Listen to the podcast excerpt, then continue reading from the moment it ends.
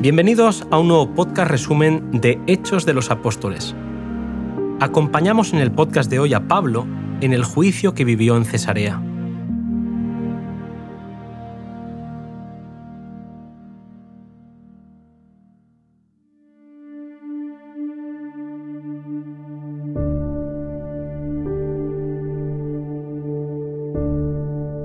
Para la audiencia que se le daría a Pablo en Cesarea, los acusadores escogieron a Tértulo, orador que habían contratado como abogado.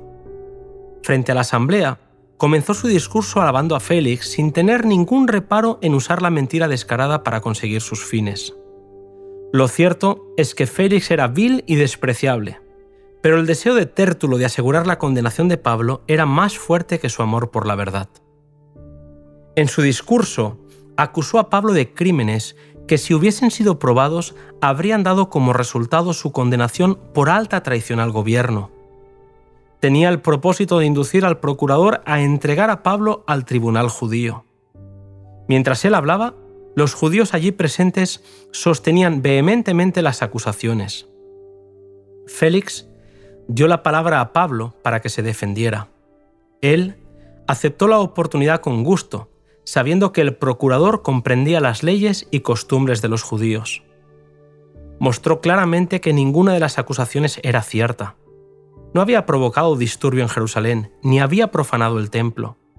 Se declaró seguidor del camino que ellos llamaban herejía y confesó su fe en la resurrección. Dijo que el mayor propósito de su vida era servir a Dios con la conciencia limpia y que el motivo por el que estaba en Jerusalén era el de ofrecer una ofrenda a su nación. El apóstol habló con fervor y evidente sinceridad, y sus palabras eran convincentes. Félix pudo ver la inocencia del acusado, pero no conocía ningún móvil más elevado que el interés propio, y estaba dominado por el amor a la alabanza y el deseo de ascender.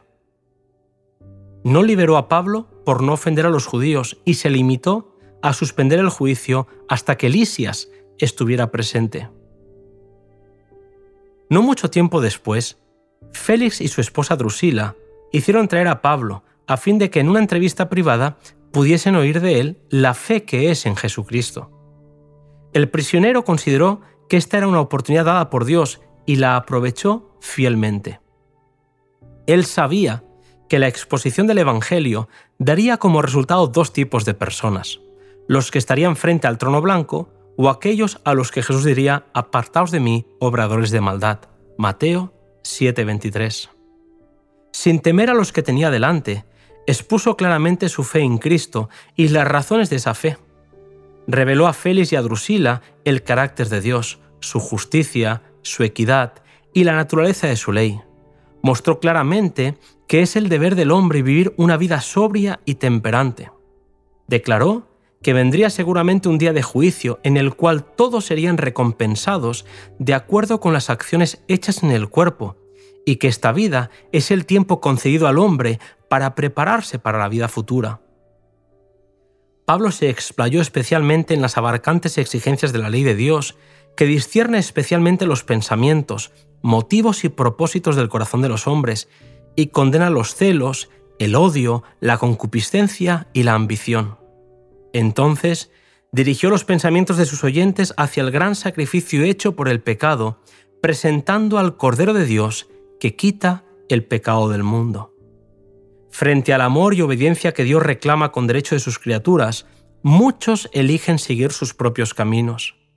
El inmenso amor ofrecido es rechazado e ignorado, que solamente por la fe en Cristo puede el pecador ser limpiado de sus culpas y capacitado para prestar obediencia a la ley de su Hacedor. Con intensidad presentó a Jesús, el despreciado Nazareno, como el Hijo de Dios, el Redentor del mundo. Al escuchar la verdad, Félix quedó conmovido profundamente. Su conciencia fue iluminada por el Espíritu y sintió que las palabras de Pablo eran verdaderas. Nunca antes, la verdad, había impresionado de esta manera su corazón, pero en vez de permitir que sus convicciones lo llevaran al arrepentimiento, trató de ahuyentar estas reflexiones desagradables. Durante dos años no se siguió el juicio contra Pablo, pero quedó preso. Félix le visitó varias veces y escuchaba atentamente sus palabras. habiendo endurecido el corazón, lo que esperaba es que Pablo comprase su libertad, pero el apóstol era demasiado noble como para proceder de esa manera. Años más tarde, Félix fue destituido y Porcio Festo le sucedió en Cesarea. Félix había perdido su oportunidad y nunca más recibiría otro llamado de Dios.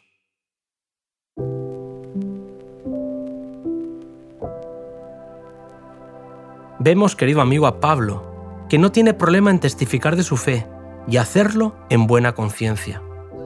Aunque aquellos a los que testificó no hicieran caso de su testimonio, a nosotros nos anima para guardar la fe. Nos vemos en el siguiente podcast. Pablo apela a César.